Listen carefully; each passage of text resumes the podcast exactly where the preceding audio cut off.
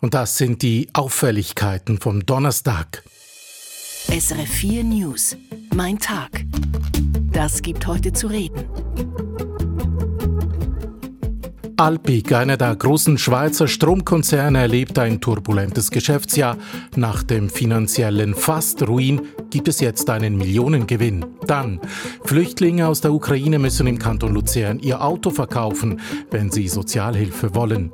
Und die Migro verkauft kein Alkohol, doch in vielen Desserts hat es davon. Und das sorgt für Kritik.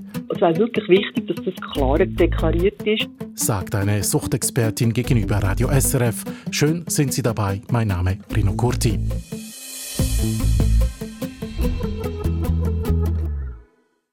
Die drohende Strommangellage, von der in den letzten Monaten so oft die Rede war, die befürchtet wurde, ist bisher nicht eingetroffen. Die Schweiz ist bisher nicht von Stromausfällen betroffen. Und das soll künftig auch so bleiben. Dabei spielen die Energieunternehmen eine große Rolle. Zu ihnen gehört auch Alpic, einer der großen Schweizer Stromkonzerne. Den Turbulenzen an den Energiemärkten war in den letzten paar Monaten auch Alpic ausgesetzt. Die Zahlen vom letzten Jahr, die präsentiert wurden, zeigen, das Geschäftsjahr 22 war für Alpic ein Hochseilakt. Aus der Wirtschaftsredaktion berichtet Matthias Heim. Antje Kangiesser, die Chefin des Stromkonzerns Alpic, bestätigt, jederzeit habe der Absturz gedroht. Ja, das ist so, aber da darf man die Nerven nicht verlieren. Und wir hatten ein Ziel, uns resilient aufzustellen. Wir haben sehr stark bemerkt im letzten Jahr, wir können die externen Faktoren nicht beherrschen. Also müssen wir uns innen richtig gut aufstellen. Und das ist uns, denke ich, gelungen. Die externen Faktoren, das waren vor allem die extremen Preisausschläge bei Gas und Strom. Die haben dazu geführt, dass die Energieunternehmen bei den Handelsgeschäften aus regulatorischen Gründen viel Geld als Sicherheit hinterlegen mussten. Manch einen Stromkonzern in Europa hat das auf dem falschen Fuß erwischt. Auch die Konkurrentin Axpo, die deshalb im vergangenen Sommer vorsorglich beim Bund um Hilfe gebeten hat. Alpic hingegen konnte diese heikle Phase ohne Staatshilfe bewältigen. Das Wichtigste war an der Stelle, dass man Wege findet, die Sicherheiten zu reduzieren, indem man eben auf andere Marktplätze ausweist und auf der anderen Seite natürlich mit den Kunden ähm, Zahlungsziele zu verkürzen. Und das dritte Element ist dann gewesen die Finanzierung über Banken und äh, über Dritte. Und alle Elemente zusammen haben uns doch einen, einen sehr viel Stabilität dann gebracht. Und die Alpik habe bewusst auch auf Geschäfte verzichtet, obschon die Verlockung groß gewesen wäre, so Antje Kangieser. Natürlich hatten wir Handelsstopps, wir hatten ähm, Verkaufsstopps äh, aus der Vorsicht heraus. Und das ist dann immer etwas unschön für die Mitarbeitenden, aber alle haben es verstanden. Und insofern an diesen Teil haben wir verzichtet, ja. Rückblickend hat auch geholfen, dass sich die finanzielle Situation bei Alpic bereits kurz vor Kriegsausbruch zugespitzt hatte und Alpic deswegen beim Bund bereits im Dezember 2021 sondieren musste, ob eine allfällige Unterstützung durch den Staat denkbar wäre. So weit ist es zwar nicht gekommen, aber es war ein heilsamer Schock. Die hohen Energiepreise bei Alpic haben zum Balanceakt geführt, aber gleichzeitig auch mitgeholfen, dass das Stromunternehmen den Gang übers Hochseil gut überstanden hat. Denn die hohen Preise haben viel Geld in die Kassen gespült, das so dringend benötigt wurde. Besonders die fünf Gaskraftwerke in Spanien, Ungarn und Italien waren ein Glücksfall. Diese Gaskraftwerke dienen überall der Netzstabilität, also sie werden vom Netzbetreiber abgerufen und der hat natürlich im letzten Jahr mit der hohen Volatilität sehr viel Bedarf gehabt und wir waren immer einsatzbereit dank der sehr guten Wartung dieser Kraftwerke. Und eben finanziell hat sich das dann auch ausbezahlt? Das hat sich dann auch finanziell ausbezahlt, ja. Und so hat Alpic unter dem Strich im vergangenen Jahr einen Reingewinn von gut 100 Millionen Franken erzielt. Im Jahr zuvor war es noch ein Minus von fast 300 Millionen. Und fürs laufende Jahr geht der Konzern davon aus, dass es weiterhin gut läuft, auch weil das Unternehmen inzwischen ein größeres finanzielles Polster hat als noch vor einem Jahr. Um Menschen vor Spielsucht zu schützen, gilt seit 2019 ein neues Geldspielgesetz. Gerade auch, weil immer mehr Leute im Internet bei Glücksspielen mitmachen. Präventionsfachleute warnen jetzt, seit das Gesetz gilt, hat sich die Zahl der Online-Spielerinnen und Spieler mit Suchtverhalten verdoppelt. Vor allem junge Menschen sind gefährdet. Inlandredaktor Tobias Gasser. Die Summe im Jackpot ist verführerisch, der Wetteinsatz tief, die Gewinnaussichten hoch. Doch wie gewonnen, so zerronnen. Bald ist das Bankkonto im Minus und die Schulden bei Freundin, Steuerverwaltung und Krankenkasse sind erdrückend hoch.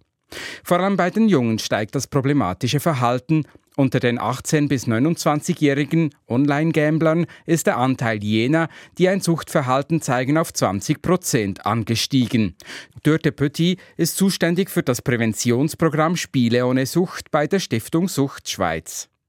Was wir gesehen haben, ist, in dieser Altersgruppe werden vor allem mehr Spiele gespielt, die ein größeres Risiko haben, also Live-Wetten oder Wetten auf dem Finanzmarkt. Man kann wahrscheinlich sagen, dass das eine Gruppe ist, die eher Risiko eingeht, die auch mehr Geld ausgibt im Vergleich zu den anderen Studienteilnehmern. Insgesamt kommt die heute präsentierte Studie zum Schluss, seit 2019, seit die Casinos Online-Glücksspiele anbieten dürfen, hat sich die Anzahl Personen verdoppelt, die ein problematisches Spielverhalten haben. Beat Wies ist Suchberater im Kanton Aargau. Er kann aus der Beratungspraxis dieses Resultat bestätigen. Es hat zugenommen im letzten Jahr, sicherlich auch Corona-bedingt. Wegen der Isolation, wegen den Maßnahmen haben sich die Leute zurückgezogen und haben neue Spielmöglichkeiten gesucht. Zu den Online-Spielen mit Suchtpotenzial gehören Sportwetten, Pferdewetten, virtuelle Casinos mit Roulette, Blackjack und Poker, aber auch Finanzmarktwetten auf steigende oder sinkende Börsenkurse. Ein Problem, die Leute suchten oft zu spät Hilfe, wenn der finanzielle und soziale Schaden angerichtet ist. Darum soll eine neue Sensibilisierungskampagne, finanziert von den Kantonen, auf Beratungsangebote aufmerksam machen, Dörte Pötti von Sucht Schweiz. Wir wissen im Moment, dass zum einen ein Drittel der Spielenden das Angebot gar nicht kennt. Und gleichzeitig wissen wir auch, dass viele Personen gar nicht in die Beratung kommen oder eben sehr spät. So kann man mit einem Online-Selbsttest sein eigenes Spielverhalten überprüfen. Daneben gibt es eine 24-Stunden-Beratungshotline oder anonyme Online-Chats. Ein niederschwelliges Angebot für suchtgefährdete Online-Gambler. SRF 4 News. Mein Tag. Das gibt heute zu reden. Eine Woche Skifahren in den Bergen, ein Städtetrip nach Luzern oder Zürich, Ferien in der Schweiz sind bei ausländischen Gästen wieder stärker gefragt. Der Tourismus erholt sich nach der Corona-Pandemie, das bestätigt auch der Branchenverband Schweiz Tourismus. Die Gäste aus Europa sind bereits wieder zurück und auch die Rückkehr der Touristinnen und Touristen aus Asien wird erwartet. Allerdings suchen diese neue Formen des Reisens. Dominik Steiner berichtet. 2022 war ein Jahr der Erholung für den Schweizer Tourismus. Es hätten beinahe wieder so viele Gäste in Schweizer Hotels übernachtet wie vor der Corona-Pandemie im Jahr 2019, freut sich Martin Niedecker, Direktor von Schweiz Tourismus das Jahr der Erholung, weil wir mit minus 3 Prozent im Vergleich zum 2019 eigentlich gut dastehen, besser dastehen, als wir uns das je erträumt hätten. Äh, die Erholung auch, weil die Schweizer weiterhin das eigene Land stark bereisen und die Erholung auch, weil die europäischen Gäste zurückgekehrt sind. Viele Gäste aus Frankreich oder Deutschland haben also die Schweiz wieder bereist. Die Nachfrage der Schweizerinnen und Schweizer an Ferien im eigenen Land blieb auch im vergangenen Jahr hoch. Wer noch fehlt, sind die Gäste aus Asien. Während zwar viele Menschen aus den Golfstaaten wie Saudi-Arabien und aus Südostasien die Schweiz wieder besuchen, zieht der wichtige Markt China erst diesen Sommer wieder an. Martin Niedecker geht davon aus, dass diese Chinesinnen und Chinesen wieder vermehrt in die Schweiz reisen werden, aber auf eine neue Art. Und dort spüren wir, dass sehr viel Outdoor nachgefragt wird, kleinere Gruppen, nicht Einzelreisende, aber kleinere Einheiten. Sie wollen auch ein bisschen die Geheimtipps kennenlernen, sie wollen nicht mehr den Hotspots nachreisen, sie wollen länger bleiben und eben auch nur in die Schweiz. Also keine, nicht in Kombination mit einem anderen Land, sondern nur Mono-Destination Schweiz. Mit der Familie im Camper durch die Schweiz fahren, statt im Reisecar in der Großgruppe quer durch Europa und dabei einen Kurzaufenthalt in der Schweiz machen. Von diesem Reiseverhalten der chinesischen Gäste profitierten die Städte und die Schweizer Bergregionen. Die kombinieren eben Städte mit Berge, weil aus ihrer Sicht sind selbst unsere Städte äh, Boutique-Towns äh, und sehr äh, lebenswert. Die finden das auch toll, dort Freizeittourismus äh, auszuüben und äh, deshalb kombinieren die das. Also die Zukunft gehört wieder beiden äh, Zonen. Der Schweizer Tourismus hat sich also nach Corona wieder gefangen und soll dank neuer Angebote für die Gäste aus Fernost dieses Jahr noch mehr Menschen anlocken. Und jetzt in die USA, in den Bundesstaat Ohio. Dort ist Anfang Monat in der Ortschaft East Palestine ein Güterzug entgleist. Beladen war er teilweise mit gefährlichen Chemikalien.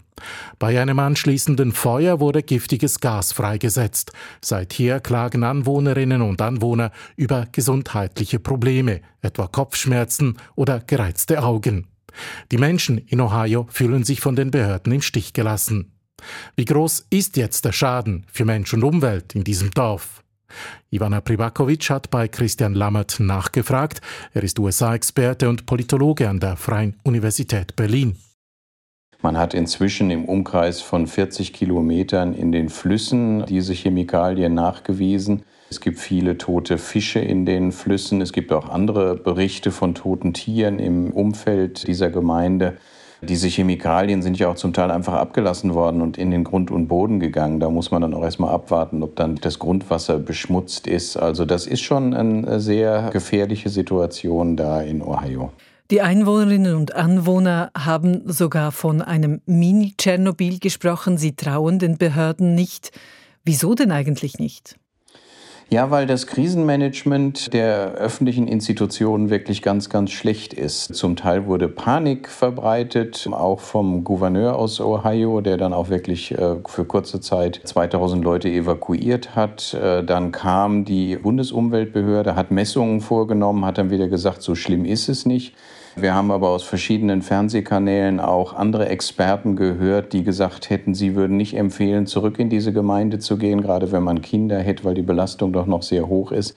Also die Leute fühlen sich schlecht informiert und trauen den Behörden nicht mehr, dass hier die Wahrheit gesagt wird. Und das ist natürlich gerade im Kontext der USA, wo man viel über Fake News und Verschwörungstheorien nachdenkt, fällt sowas auf sehr fruchtbaren Boden und verunsichert die Menschen extrem. Mittlerweile will die US-Umweltbehörde die Bahngesellschaft zur Kasse bitten. Ist das in Anführungs- und Schlusszeichen nur ein Problem der Bahngesellschaft oder haben die USA ein Problem, wenn sie gefährliche Güter durchs Land transportieren? Ja, natürlich kann man der Bahngesellschaft hier Vorwürfe machen, dass sie Sicherheitsstandards nicht eingehalten hat. Aber wir wissen auch in den USA, und das war ja eins der großen Programmpunkte der beiden Administrationen, dass man in die Infrastruktur unbedingt investieren muss. Das ist äh, jahrzehntelang vernachlässigt worden und deswegen haben wir zum Teil diese maroden Bahnstrecken auch. Auch hier auf dieser Bahnstrecke haben Arbeiter schon seit Jahren darauf hingewiesen, dass hier was passieren muss. Biden hat das jetzt durchgesetzt und das dauert dauert natürlich, bis die Gelder fließen können, aber da waren die Erwartungen größer. Und zum anderen äh, geht es natürlich auch um die Frage, inwieweit der amerikanische, die Regierung in den USA die ihre Bürger schützt und irgendwelche Standards setzt. Und auch da sieht man, dass unter der Obama-Administration wurden einige schärfere Regulierungen durchgesetzt für die Bahngesellschaften. Da ging es darum, welche Bremsen Züge haben müssen, wenn sie solche Chemikalien transportieren. Das hat die Trump-Administration wieder zurückgenommen. Also hier sieht man auch, das ist auch etwas, was die Bürger halt äh, stutzig macht. Äh, für die Wirtschaft macht man alles, aber den einfachen Bürger, den lässt man dann auf der Strecke in solchen Notsituationen. Dieses Unglück oder je nach Ausmaß diese Umweltkatastrophe zieht bereits politische Kreise. Wie stark gerät denn Joe Biden und seine Regierung jetzt unter Druck? Ja, er gerät schon unter Druck, weil die, gerade die Republikaner das momentan auch nutzen und sagen, was tut die Regierung hier? Sie haben versprochen, in die Infrastruktur zu investieren und dann passiert sowas. Das ist natürlich ein politischer Trick jetzt, weil die Gelder eben noch nicht fließen konnten. Das ist gerade erst durch den Kongress durch, diese großen Pakete, und das braucht, bis das umgesetzt wird. Aber das schadet natürlich dem Ansehen der Regierung. Und gerade die Demokraten haben so ein bisschen ein Problem in den USA, dass man ihnen vorwirft, sie würden die ländlichen Regionen so ein bisschen ignorieren und sich nur auf die Großstädte fokussieren, weil da ihre Wählerbasis ist. Und das wird hier auch nochmal manifestiert. Und die Leute denken, sie gehören zu den Vergessenen. Und das könnte dann wieder äh, Populisten wie Donald Trump stark machen. Und das ist in Ohio, glaube ich, ganz wichtig, traditionell eine demokratische Hochburg, inzwischen eher republikanisch. Und wenn hier dann so ein Diskurs äh, entsteht, dass sich die beiden Administrationen um die Bevölkerung nicht kümmert, ist dieser Bundesstaat auch bei den nächsten Präsidentschaftswahlen sicher verloren für die Demokraten. sagt Christian Lammert, USA-Experte und Politologe an der Freien Universität in Berlin.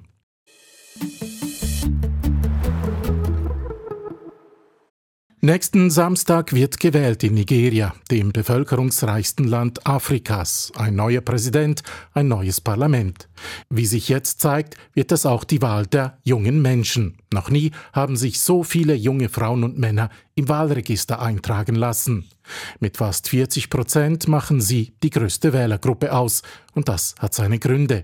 Denn die jungen Nigerianerinnen und Nigerianer haben genug von der Politik. Aus der Wirtschaftsmetropole Lagos die Reportage von Afrika-Korrespondentin Anna Lemmenmeier. Ayodeci Famadi steigt in sein Taxi und macht sich auf in den Stau von Lagos. Uberfahren ist nur einer der vielen Jobs, mit denen der 33-Jährige versucht, sich über Wasser zu halten. Die Arbeitslosigkeit in Nigeria ist riesig. Rund 90 Millionen Menschen leben unter der Armutsgrenze. Für Ayodeji Famadi ist klar, es muss sich etwas grundlegend ändern in Nigeria und die Regierungspartei dürfe auf keinen Fall an der Macht bleiben. Die amtierende Regierung hat das Land auf den Kopf gestellt. Alles ist wahnsinnig teuer geworden und die Sicherheitssituation. Im ganzen Land werden mittlerweile Menschen gekidnappt. Und schau mal, Ayodeji Famadi zeigt auf die endlos lange Autoschlange vor einer Tankstelle. Seit Wochen gibt es einen Benzinengpass und das, obwohl Nigeria Afrikas größter Erdölexporteur ist. Auch Bargeld ist im Moment kaum erhältlich wegen einer chaotisch durchgeführten Bargeldreform. Und die Inflation liegt derzeit bei über 20 Prozent. Die Regierung hat weite Teile des Landes nicht unter Kontrolle. Terrorgruppen wie Boko Haram und der IS sorgen für Unsicherheit, ebenso das weit verbreitete Kidnapping, das unter Präsident Buhari massiv zugenommen hat. Darum will Ayodeji Famadi bei den anstehenden Präsidentschaftswahlen für Peter Obi stimmen. Obi gehört keiner der beiden Parteien an, die Nigeria seit dem Einzug der Demokratie regieren. Und Peter Obi ist mit 61 Jahren der jüngste unter den drei Top-Kandidaten für das Präsidentenamt. Really. Peter Obi hat wenigstens eine Vision und spricht zu uns Wählern. Im Gegensatz zum Kandidaten der Regierungspartei, dessen Wahlprogramm schlicht ist, nun bin ich an der Reihe, Präsident zu sein. Tinubu is talking about him. I want to be president. It's my turn. That's his mantra. Für Ayodeji Famadi ist Peter Obi der einzige Kandidat, der zumindest ansatzweise eine Verbesserung im Land bringen könnte. If I see that within a year, wenn sich innerhalb eines Jahres die Dinge zum Besseren wenden, dann bleibe ich in Nigeria. Aber wenn nicht, Jabba. Jabba. Auf Yoruba davonrennen. Run. Nigeria hinter sich lassen. Run. Daten weisen darauf hin, dass Nigeria derzeit eine der größten Auswanderungswellen seiner jüngeren Geschichte erlebt. Und das wird nicht aufhören, wenn die neue Regierung den jungen Menschen keine Perspektiven schafft. Die beste Geschichte aus unseren Regionen. Flüchtlinge aus der Ukraine müssen sich im Kanton Luzern an neue Vorgaben halten. Wer Sozialhilfe will, muss sein Auto verkaufen, sollte er oder sie eines haben. Bei der Berechnung der Sozialhilfe fällt der Autobesitz künftig stärker ins Gewicht. Für Flüchtlinge mit Schutzstatus S zählen künftig also die gleichen Regeln wie für alle anderen, die Sozialhilfe beziehen. Regionalredaktor Christian Oechslin berichtet. Was der Kanton Aargau vor kurzem beschlossen hat, gilt jetzt auch im Kanton Luzern. Wenn Geflüchtete aus der Ukraine ein Auto haben und Sozialhilfe beziehen, dann wird das Fahrzeug in Zukunft mit einberechnet. Wer ein Auto hat, das mehr Wert hat als der sogenannte Vermögensfreibetrag, muss das Auto verkaufen. Bei einer Einzelperson ist der Betrag 4'000 Franken, bei einer Familie bei 10'000 Franken. Möchten sie das nicht, gibt es vom Kanton keine Sozialhilfe mehr. Für die Anpassung bei den Ukrainerinnen und Ukrainern sei es jetzt Zeit, sagt Silvia Bolliger, die Leiterin der Dienststelle Asyl- und Flüchtlingswesen vom Kanton Luzern. Ich glaube, es war richtig am Anfang, dass wir ähm, die Vermögenswerte hineingelassen haben. Wir haben auch gehofft, natürlich alle gehofft, dass es schnell eine Ende gibt von dem Krieg dass die Personen zurück können. Und dann wäre auch absolut natürlich sinnig, dass sie dann ihr Auto noch gehabt hätten. Hingegen, jetzt noch, wenn jemand zwölf Monate schon in der Schweiz ist, ein Jahr schon hier verbracht hat, glaube, dann ist die Gleichbehandlung schon angebracht, dass wir das also durchsetzen. Die Konferenz der kantonalen Sozialdirektorinnen und Sozialdirektoren hat eine entsprechende Empfehlung herausgegeben. Der Kanton Luzern setzt die jetzt also um. Es müsse eine Rechtsgleichheit geben mit den übrigen Leuten, die Sozialhilfe beziehen, sagt Silvia Bolliger. Ich glaube, es geht da wirklich grundsätzlich um die Gerechtigkeit in der Sozialhilfe. Oder? Wenn jetzt ein Einheimischer zum Beispiel die Arbeit verliert, nachher äh, vielleicht ausgesteuert wird nach zwei Jahren und dann auf Sozialhilfe angewiesen ist, gilt genau das Gleiche. Auch diese Personen müssen dann ihre Vermögenswerte zuerst bevor sie die Sozialhilfe beziehen dürfen. Ich glaube, das ist die Gleichbehandlung und das ist das, was jetzt muss eingefordert werden, wenn sich jemand mehr als ein Jahr schon in der Schweiz aufhält. Und auch gegenüber Leuten, die auf Asylsozialhilfe angewiesen sind, können wir die unterschiedlichen Regelungen nicht mehr rechtfertigen. Bei der Dienststelle Asyl- und Flüchtlingswesen vom Kanton Luzern sind aktuell 141 Personen aus der Ukraine mit einem Auto registriert. Die Statistik ist allerdings unvollständig. Der Kanton wüsste zum Beispiel nicht, wie viel Wert die einzelnen Autos haben und die Situation bei den Geflüchteten, die in Gastfamilien untergekommen sind, sei auch unklar. Auch andere Kantone in der Zentralschweiz sind momentan dran, die Regeln bei der Sozialhilfe für Geflüchtete aus der Ukraine anzupassen. Das heisst, bei verschiedenen Dienststellen auf Anfrage. Es zeigt sich allerdings auch, dass da die Kantone ganz unterschiedlich weit sind. Mein Hinhörer. Die Migro, der große Schweizer Detailhandelskonzern, verkauft direkt keine alkoholischen Getränke. Doch Alkohol hat es dennoch in vielen Desserts, die der Konzern verkauft. Auf den ersten Blick sieht man das oft nicht, erst wenn man das Dessert verspeist. Passiert ist das auch einer Hörerin der Konsumentensendung Espresso, die allergisch auf Alkohol reagiert. Gekauft hatte sie einen sogenannten Fürstenbecher mit Merenke, Biskuit, Rahm und Mandeln. Stefan Wüttrich hat darüber mit Espresso-Redaktorin Sharon Zucker gesprochen. Ja, ich habe mit dieser Frau geredet und sie hat mir gesagt, beim ersten Biss sei sie extrem verschrocken. Das Dessert, das sei nämlich regelrecht mit Kirsch durchtränkt gewesen. Ihr ist zwar bewusst, dass die Mikroprodukte mit Alkohol verkauft, eine Kirschtorte zum Beispiel würde sie darum auch nie posten. Aber bei dem Fürstenbecher hat sie das jetzt wirklich einfach nicht gedacht. Und sie findet es vor allem nicht okay, dass ein Dessert mit so viel Alkohol nicht besser angeschrieben ist. Also von wie viel Alkohol reden wir denn da konkret? Ja, der Fürstenbecher der hat 13% Kirsch drin. Das ist tatsächlich verhältnismäßig viel Alkohol für ein Dessert und für einen Fürstenbecher sicher auch an der oberen Grenze. Das hat mir der Urs Meichtri gesagt. Er ist Leiter Konditorei und Confiserie von der Richemont Fachschule. Zum Vergleich, eine Diplomat-Creme die hat zum Beispiel nur 3 bis 5% Alkohol drin und das ist ja der Durchschnitt bei so Patisserie mit Alkohol. Äh, was wir jetzt aber schon müssen sagen, deklariert ist es. Es steht schon in der Zutatenliste. Das macht mich auch ganz korrekt. Nur, die Liste die klebt ja meistens unten oder hinten an der Verpackung von so einem Produkt. Und wir wissen ja alle, wie klein das zusammen geschrieben ist. Also man braucht praktisch eine Lupe, um den Inhalt zu entziffern. Das Migro macht da aber wirklich keinen Fehler. Sie dürfen das so klein anschreiben. Das hat mir auch das zuständige Bundesamt bestätigt. Aber die trockene Alkoholikerin, die findet halt wirklich immer noch, wenn es so viel Alkohol drin hat, dann müsste das einfach viel prominenter deklariert sein. Mhm. Also sie wünscht sich, dass sie gerade auf den ersten Blick sieht, ob es Alkohol drin hat oder nicht. Genau. Mhm. Sie haben mir erzählt, wie schwierig es für eine trockene Alkoholikerin ist, plötzlich wieder Alkohol im Mund zu haben. Sie ist wirklich verschrocken. Also ich meine, man muss sich das mal vorstellen, nach eineinhalb Jahren Alkoholabstinenz hat man unfreiwillig wieder den Geschmack auf der Zunge. Es ist zwar dann nichts passiert zum Glück, aber die Angst, rückfällig zu werden, die sei da gewesen, hat sie mir gesagt. Es braucht nämlich ganz, ganz wenig für einen Rückfall. Und das bestätigt auch die Monik Bortner von Sucht Schweiz. Der Geschmack kann ein Auslöser sein für einen Konsumwunsch. Und damit hat man natürlich dann das Risiko auch wieder für einen Rückfall, dass man dann wirklich auch konsumiert. Und darum ist auch für sie klar, die Migro, wo ja zumindest auf dem Papier eben kein Alkohol verkauft, also zumindest nicht zum Trinken, die Migro müsste so Produkte mit Alkohol viel besser anschreiben. Jetzt kann ich mir auch vorstellen, dass das eben so eine klarere Deklaration auch für Eltern noch ganz praktisch wäre. Also kleine Kinder dürfen so ein Dessert wie eben zum Beispiel der Fürstenbecher auch nicht essen. Sharon, du hast die Migro natürlich gefragt, was sie sagen dazu und sie drucksen sich ja so ein bisschen um eine konkrete Antwort herum. Ja, das ist es so. Bei dem Migro hat man im Moment keine Kapazität für ein Interview. Die Antworten gibt es per Mail.